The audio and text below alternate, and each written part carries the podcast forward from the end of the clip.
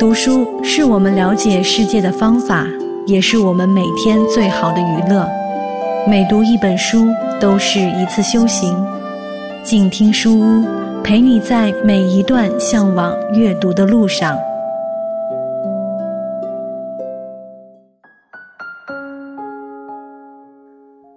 各位亲爱的朋友，大家好，欢迎来到静听书屋，我是主播夏言。今天想要和你一起在书屋里继续分享《孤独行走》这本书。这本书是由管祥林所创作的。今天我们一起来分享的是一个关于一枚银戒指的故事，希望你会喜欢。在途中常常想，我的行为本身或许已经突破了。考察五十六个民族民间艺术的范畴，而具有更宽泛的社会人文意义，这是我未曾想到的。早就听说，位于云贵高原东南边缘苗岭山脉的黔东南苗族侗族自治州，人杰地灵，族源悠久，在与大自然共存的过程中。创造了独具特色的传统服饰文化。怀着敬重的心情，我于一九九九年十月，自东向西，终于踏上这块神秘的土地。一进入台江县境内，就能看见车窗外不时闪过挽着高髻发饰、插着龙头银簪的苗族妇女。当路过一个山寨时，见寨头的石桥上坐着几十位身着苗服的姑娘，服饰色彩鲜艳，特别抢眼。我急忙停车问他们，原来他们刚刚送走一位同寨新娘，还沉浸在喜庆的欢乐之中。我暗自惋惜，错过了一次机会。姑娘们似乎窥出我的心思。答应明天专为我穿上盛装拍照。太阳西下，距寨子不远处有个加油站，我决定在此驻车过夜。深夜，山区格外寂静，虽然已近十月，气候依然闷热。两个值班的加油工人早已钻进蚊帐，进入了梦乡。宿车是我最寻常的一种睡眠方式，不花钱住宿是自定的中国行必须遵守的众多原则之一。用节省下来的经费去征集更多即将流失的民族民间艺术珍品，为了保证宿车时有足够的氧气供呼吸，摇窗玻璃至少要留出一厘米的距离。这就给蚊虫留出了可钻之隙。入夜，不知道有多少硕大的花蚊子溜进了车厢，他们会疯狂地寻找最适合下手的位置，然后俯冲落定，将尖尖的吸管迅速扎进毛孔内。为了对付它们，我将全身的神经末梢都调动起来。只等某个不要命的家伙落定时，快速拍死他。但拍死的远没有钻进来的多。如此轮番作战，时间久了，我的神经开始麻木。浓浓的睡意一浪高过一浪的涌来，直到全部放松下来，任凭他们上下飞舞的享受我的身体。房檐下一盏鬼火似的灯光。在风中摇来晃去，似乎在嘲笑我被蚊虫叮咬的狼狈相。凌晨，我几乎是和吸足我鲜血的蚊子同时睡去的。一觉醒来，早已是早上八点半，一边搔着满身红疙瘩，一边捆好睡袋，驱车来到寨前的空场上。这里是。台江县格东镇元江古寨，现有一百七十多户人家，人口八百，两百年以上建寨史。寨中老人们依然穿着自制的土布衣裙，男人和年轻的女性服饰已紧跟时代装束，但女人的日常发饰还保留着鲜明的民族特征。有几位昨天认识的姑娘热诚地将我接到他们家中。不一会儿，屋子里挤满了人。按照本寨的习俗，人们分头去自家拿来一捆柴，或一碗米，或一只蛋，一捆素菜。我也跑到路边买了六斤猪肉，好像这是一次真正的 A A 制大聚餐。苗族素以好客著称，进得家门都是客，并有一家的客人也是全寨之客的风习。真诚是人与人之间交往最可贵的品质，尤其是到了淳朴善良的少数民族原住民中间。三张桌子拼在一起，二十多个人围成一圈，我惊奇地发现，除我之外，竟没有一个男性作陪。莫非我进入了女儿国？饭后，只见姑娘们挎来一个个斗大的长腰篮。这是用来专门装放她们最珍贵的冬季盛装和银饰的。她们各自梳妆打扮起来，首先用菜籽油把头发漂亮的挽在头顶上，然后开始穿宽裙开领、胸前交叉的乌摆。乌摆由数十块不同花纹、不同样式的挑花刺绣图案精缀而成。沿托肩处镶长方形刺绣图案，花边镶宽约寸许花边。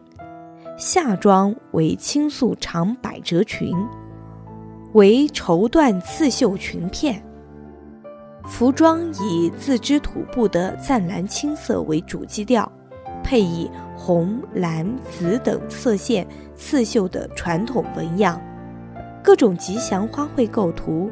可爱的龙纹和狮子形象，再配上银角、银冠、银花、银簪、银梳、插针、耳环、耳柱、耳坠、项圈、项链、围腰链、压领、披肩、手串、手镯以及各种银片、银炮、银铃等配饰，一般一套完整的银饰重量达十多公斤。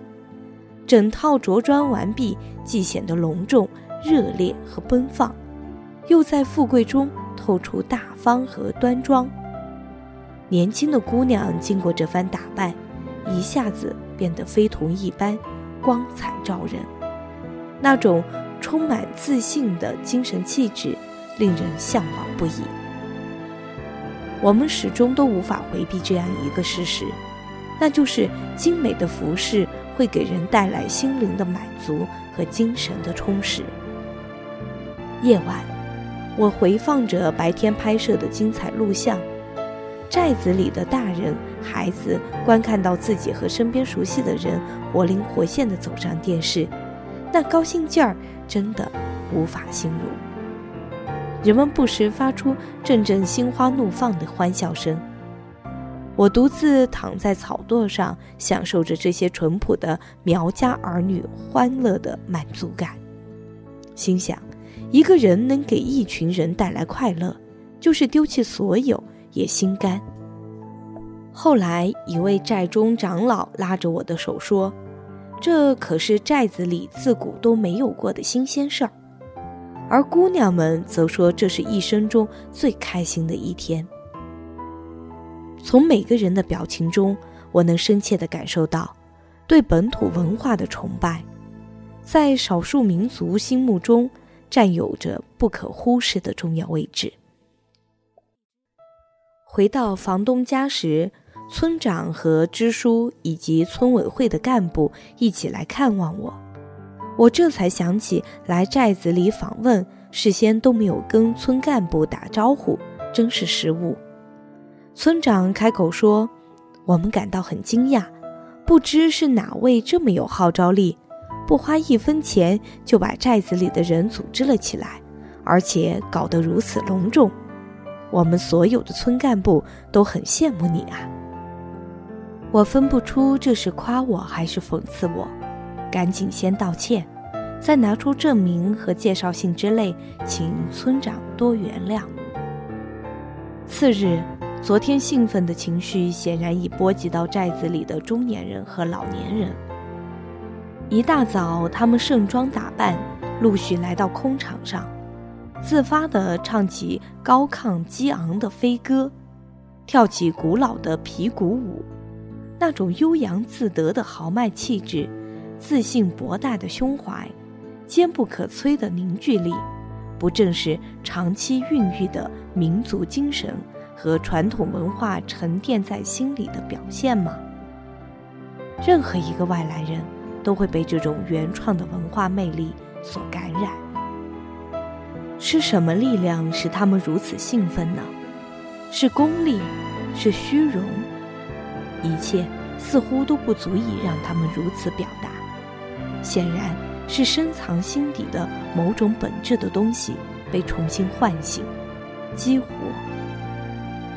如今，一些年轻人出去打工带回的一些信息，使得所谓现代、急功近利的市场化、廉价。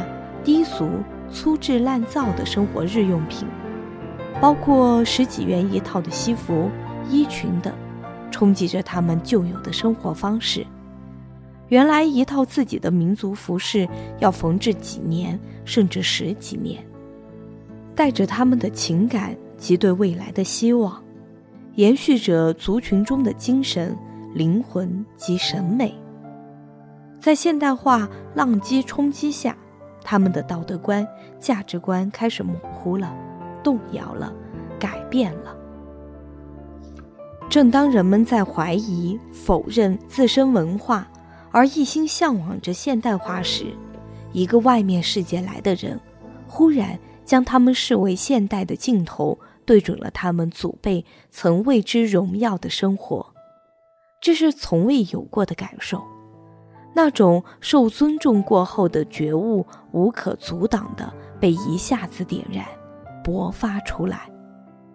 其实，寨子里面的人们试图向现代化靠拢时，我们都市人已经有着强烈的回归的欲望。返璞归真，已然成为新的时尚潮流。在这交错中，究竟谁错了呢？寨子里的姑娘们瞒着我，每人凑五角钱，悄悄地请银匠连夜打制了一枚刻有“出入平安”字样的银戒指。在我上路时，他们一边齐唱恰央送客调，一边郑重地双手将包着银戒指的红布送到了我的手中。这里面包含着他们厚重的心愿和深切的祝福。听着飞歌，挥手道别，心中更是觉得这些不识多少字的苗人文化的博大精深。我深知他们回报的不是我这个人，而是我对他们本土文化的尊重。在途中常常想，我的行为本身，或许已经突破了考察五十六个民族民间艺术的范畴。而具有更宽泛的社会人文意义，这是我未曾想到的。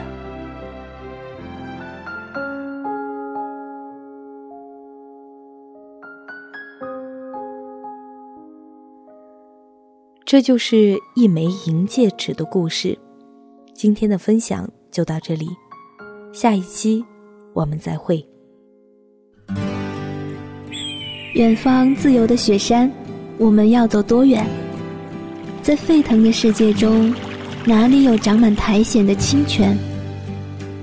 在已是枯荣的树下，你是否看过日落时金黄色的海？漫天飞雪的时刻，你愿意和谁围坐在炉边，谈谈心事，聊聊天？公众账号搜索“静听有声工作室”，很期待在那里和你相遇。